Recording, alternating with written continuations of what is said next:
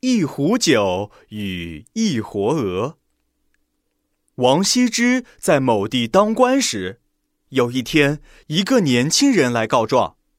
年轻人说，因家境贫寒，一无所有，父亲临死前曾向某乡绅要一小块荒地，用来埋葬自己。乡绅满口答应，并讲明只要一壶酒的酬谢。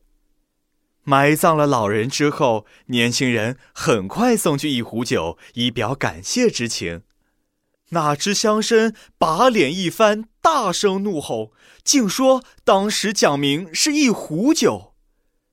年轻人有口难辩，一壶酒怎还得起呢？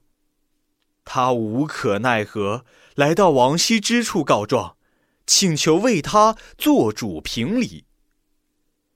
听罢年轻人的诉说，王羲之问：“你说的可都是实情？”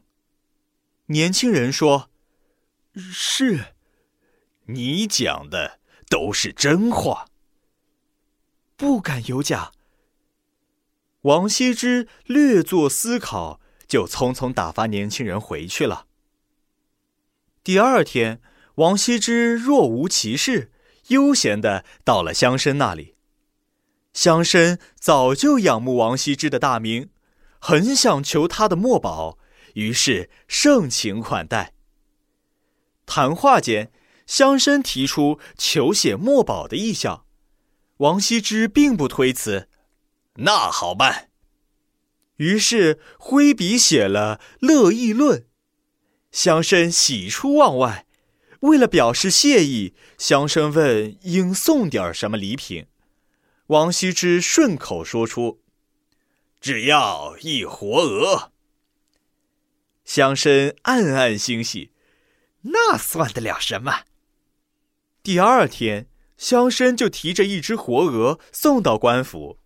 王羲之把脸一沉：“当时说好的一盒鹅，怎么现在送来一只鹅？”